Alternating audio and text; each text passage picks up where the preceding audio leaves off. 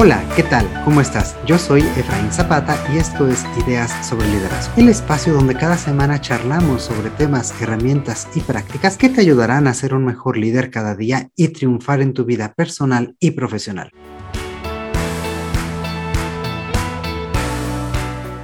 Hoy continuamos la conversación que iniciamos la semana pasada con Dalia Ramírez. Bienvenida de nuevo, Dalia. ¿Cómo estás? Hola, muy bien, gracias. Encantada de estar aquí de nuevo. Bueno, pues la semana pasada, como platicamos, nos diste un, un primer vistazo, comentábamos sobre la importancia de dar el ejemplo, sobre el cómo tomar uno con uno de los objetivos, a lo mejor de la ONU que tomemos y que nos apropiemos de él. Casi, casi se puede convertir nuestro mantra por el resto de nuestra vida, ¿no? Y, y bueno, pues el día de hoy me gustaría retomar toda esta conversación. Y yo sé que, bueno, a partir de este tema de la sustentabilidad, de manera general existen algunos ejes, algunos pilares que tendríamos que cuidar en la organización, hablando sobre todos estos temas. No sé si nos quisieras comentar un poquito de ellos, describirlos, darnos una introducción muy general.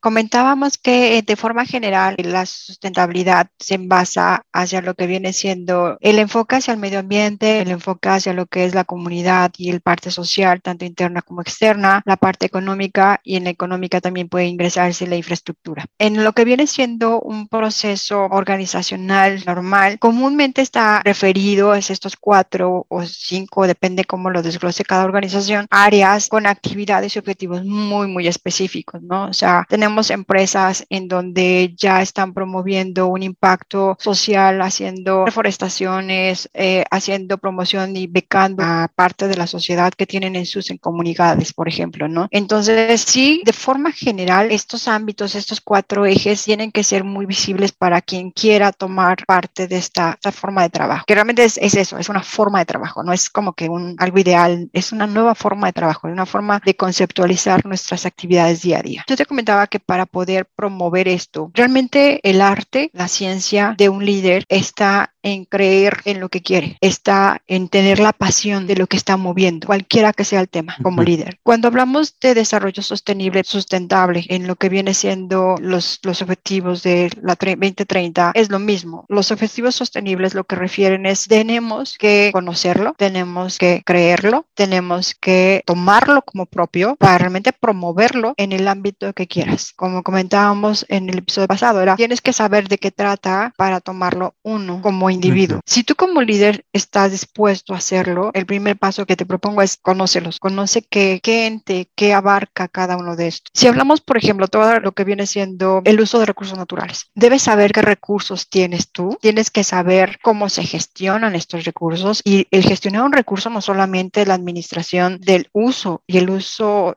inherente como tal del recurso, es hasta ¿Qué implicación social, económica, legal incluye este uso de recursos? Un ejemplo muy sencillo, uso de agua. Todos damos por hecho que tienes agua en la llave y que va a llegar, no. El uso del agua es un recurso, sabemos, no renovable. Sabemos que es un recurso que se va a agotar. Sabemos que es un recurso que desperdiciamos porque no está controlado como tal socialmente y que tienes que conocer, bueno, ok, poniendo el ejemplo del agua, qué ámbito hay, de dónde lo trae, en qué, de, de dónde traen el agua que usó, donde lo estés usando. Estábamos diciendo, sea organizacional, personal, grande, chica, mediana, ¿de dónde viene el agua? ¿Qué características tiene el agua? ¿De qué espacio lo estoy extrayendo? ¿Es un río? ¿Es un manto? ¿Es un pozo? ¿Qué afectación va a tener? ¿Qué nivel tiene? ¿Cómo puedo minimizar esa explotación? ¿Cómo puedo contenerla legalmente? ¿A qué me, a qué me conlleva a mí como individuo a usarla? ¿Cómo voy a contener la sobreexplotación? ¿Yo cómo voy a contribuir? Etcétera, etcétera. ¿no? Entonces, la verdad es que yo creo que no es recomendable como en cualquier proceso de gestión, no puedes ponerte cinco objetivos y decir estos cinco objetivos, vámonos, ¿no? O sea, no, toma un objetivo, el que más haga clic con tu personalidad, el que más haga clic con tu, tu área de injerencia, con el rol que tú llevas día a día, porque esto, insisto, esto no es para aquel que es empresario, esto aplica hasta para cualquier persona que es ama de casa, la que es profesora, la que es dentista, chofer, el que, o sea, cualquiera, porque todos impactamos, porque todos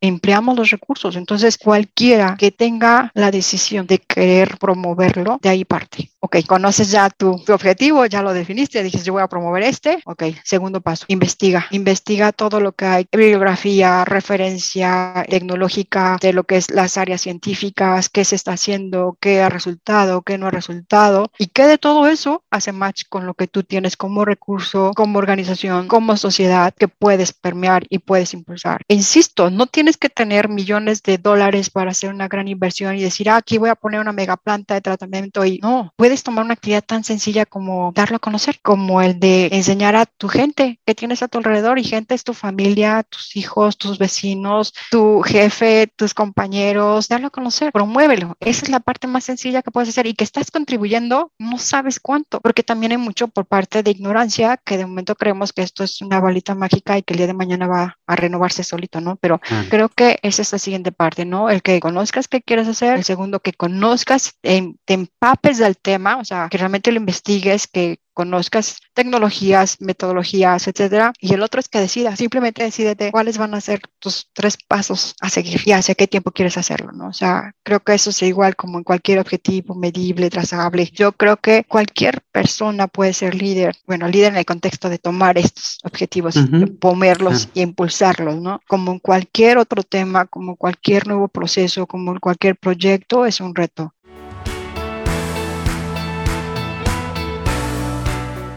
¿Cuál es el arte? ¿Cuál es la clave? Como en los procesos, en cualquier proyecto que, que, tienes a la mano como líder, es que lo creas, que lo compres, que realmente sea tu bandera hacia adelante. Si tú como líder, si tú como personas tienes un compromiso más allá de tu propia satisfacción, satisfacción personal, este es el momento en que puedes hacer un cambio. Este es el momento en que puedes hacer algo diferente. Este es el momento en que vas a hacer algo más allá de solamente ir a trabajar, de solamente ir y, sentarte y dar tu reporte y hacer tu tarea diaria. Este es el momento. No hay otro día. Sea, no hay más tiempo. Ya no hay más tiempo. Este es el momento. Solo decídete y decídete por ti, porque estés consciente de que nadie más lo va a hacer. Nadie. O sea, no va a llegar alguien con una varita mágica y va a decir, voilà, ya, no, el mundo está bien. No, no es cierto. Eso no va a existir. No lo estamos acabando.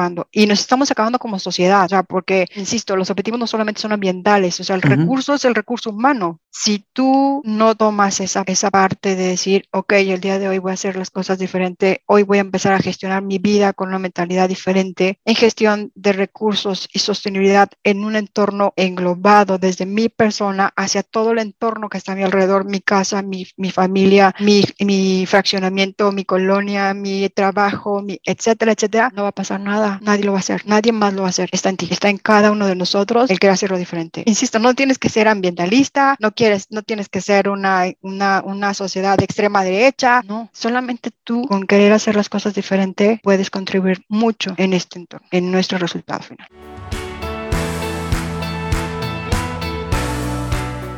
Me encanta y, esta parte, pues desde la conciencia, ¿no? Que ya nos decías desde la semana anterior, ¿cómo, cómo resuena esa pregunta, ¿no? Y a mí me resonó mucho esta parte de, bueno, la, el agua que tú tienes y que es tan fácil de abrir una llave y de que salga, ¿de dónde viene, ¿no? ¿Sabes realmente todo lo que implica. Eh, hace poco estaba leyendo justamente toda una trayectoria que hacían acerca de tu taza de café en la mañana. ¿Qué implicaciones tiene un, un café, no? Eh, desde eh, el productor, el, el, este, el, transporte, la logística, todo lo que los implicados para esa producción, los campesinos, las personas que recogen, las personas que pues hacen todo ese trabajo, ¿no? Y que se vuelve una cadena impresionante. Entonces, el saber desde dónde vienen las cosas que disfrutamos, desde dónde se generan los recursos que obtenemos, desde dónde inicia toda esa cadena para, para lo que necesitamos en el día a día, llámese personal o llámese laboral, no, no, no importa, pero yo creo que es un muy buen primer paso para generar esta conciencia e incluso para esa otra gran tarea o gran reto que nos planteas, ¿no? Cómo se lo planteamos, cómo lo permeamos hacia arriba cuando no hay esa conciencia en las cabezas de una organización, ¿no? En esos equipos directivos que a lo mejor no están atentos a esto o que honestamente no les importa tanto en este momento, ¿no? Allí no sé si nos quisieras compartir alguna recomendación para hacer trascender este mensaje más allá de nuestro equipo. Empieza por tu área, o sea, empieza por ti y tu equipo de trabajo. Hace rato decías cuánto impacta una taza de café, por ejemplo, ¿no? En muchas empresas, ya sabes, las famosas cápsulas, pues empieza desde ahí, empieza a entender ¿Qué impacto genera tu actividad de día a día? ¿Cuántas hojas consumes? ¿Cuánta energía consumes? Es más, o sea, a nivel líder, ¿cuánto sabes de tus empleados? ¿Desde dónde vienen? ¿Cuánto tiempo les toma de transporte? ¿Cómo está por donde viven, que es la zona social y de seguridad que tenemos, verdad? O sea, empieza desde tu área de trabajo, empieza desde tu equipo y empieza con actividades tan pequeñas como lo que acabas de mencionar, o sea, no compres, compra café, si, si te gusta el café, compra café de la región, trata de que sea café orgánico, trata de que sea, no sean cápsulas, compra lo menos posible de envases, promueve el reuso de envases, promueve el reuso de las hojas, compra papel reciclado, este, ve cuánto consumo de energía tienes en tu oficina, ve cómo está el espacio dimensionalmente, cuánto, cuánto está libre, cuánta ventilación tienes. Empieza desde ahí, o sea, empieza desde tu entorno de influencia. Y una vez que haces que tu equipo lo vea, automáticamente va a ir hacia afuera, va a ser un rebote, lo vas a mm. hacer. Y de ahí, pues, tu jefe lo va a notar. Entonces, cuando tú empiezas a ver que, que en una área, en lugar de traer el super café nice, este, que tiene las capsulitas y la cafetera super no sé qué, y que empiezas a promover un entorno de trabajo con una mentalidad más eh, consciente, más presente, entonces empieza a tener un, ah, ¿qué está pasando? ¿No? ¿Por qué lo estás haciendo? Y cuando tú explicas, pues que quiero tener un impacto positivo dentro y fuera, y ya lo estoy generando, pues obviamente empiezan a ver como que, ah, caray, insisto, o sea, tienes que conocer el objetivo, tienes que conocer qué estrategias hay, porque hay muchas estrategias a nivel mundial que puedes implementar de forma muy particular, muy personal, muy estructuradas en tu operación y ser un ejemplo. Eso es crucial. O sea, hablábamos de la coherencia, tienes que ser un ejemplo. Entonces, tienes que empezar a ser coherente. Y eso también es, insisto, o sea, no solamente en el ámbito ambiental, o sea, en el ámbito laboral y de, líder, o sea, no puedes agarrar y decir, ah, yo no sé, es cierre de mes y te quedas aquí a las 3 de la mañana, vivas a 5 horas y estés súper inseguro. No, tienes que ser flexible, tienes que saber qué impacto tiene a tu personal, a tu recurso humano, la forma en cómo estás gestionando. Y eso también es desarrollo sustentable, porque es cómo equilibras tus recursos, cómo gestionas tus recursos económicos, humanos, financieros, tecnológicos, o sea, es el estar consciente. Para mí, el consciente lo resumo en lo que acabo de decir, estar presente. Es un reto, porque con tanta dinámica social, a veces te vas en la inercia del día a día, ¿no? El estar presente, siempre buscar estar presente en la toma de decisiones, en el planteamiento de trabajo, en planes de trabajo, en los objetivos, tienes que estar muy presente, saber realmente qué te mueve, qué te está moviendo para sugerir lo que estás sugiriendo. Y si lo estás sugiriendo solo por tener incremento de ganancias, una ganancia que veas para ti es que el día de mañana tus hijos puedan respirar aire. Nosotros no somos conscientes de lo que estamos haciendo, el impacto que estamos generando en todos los ámbitos, insisto, no solamente ambiental, social, económico, todos. Entonces, tú como líder, ¿qué nos escuchas? Por favor, sé un poco más consciente día a día. Ayúdanos a que esto sea una forma de vivir y perméalo con tu equipo. Bájalo. Es lo más sencillo, el ejemplo. Sé ejemplo. Ejemplo de una buena forma de gestionar tus recursos, tu personal, tus recursos económicos, tu infraestructura, todos. Eso va a ser un cambio. Y no, insisto, no es solamente medioambiental.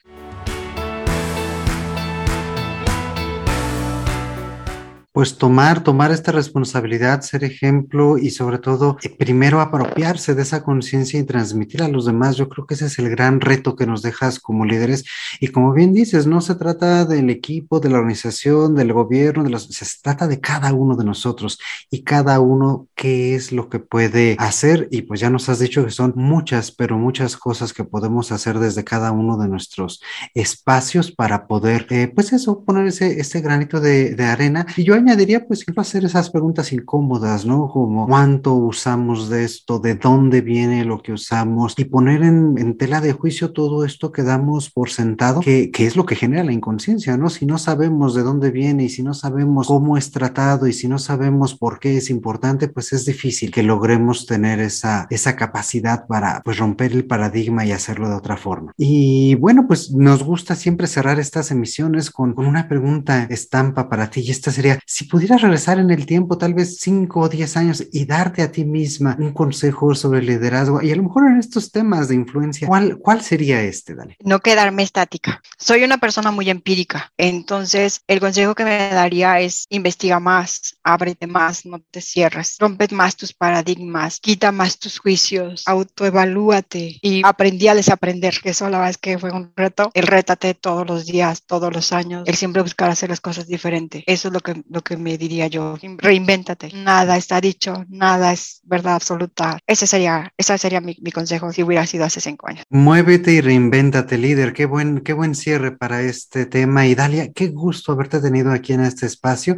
Muchísimas gracias por aceptar esta invitación. No sé si quieras este, mencionar algo más para cerrar. Este, agradecerte infinitamente. La verdad es que espero, como dije al inicio, con uno, con uno que tome un objetivo, estamos del otro lado. Entonces, en lo que ustedes decidan y necesiten ayuda, por favor, no lo duden. Contáctenme y con uno, con uno me doy por bien servida. Pues muy bien, amigos, pues nos dejas mucho este, este mensaje y pues con gusto estaremos este, contestando y, y recabando todos estos mensajes para ti en este correo electrónico que ustedes ya conocen. Nos pueden escribir en hola arroba ideas sobre liderazgo.com o a través de cualquiera de nuestras redes sociales y con muchísimo gusto los podremos poner por allí en contacto. Y también en este medio puedes, puedes decirnos de qué te gustaría que platiquemos en el futuro para pues seguir haciendo y creciendo este espacio. Como siempre, eh, a ti que estás al otro lado del micrófono, te mando un fuerte, fuerte abrazo. Yo soy Efraín Zapata y te espero la próxima con nuevas ideas sobre liderazgo.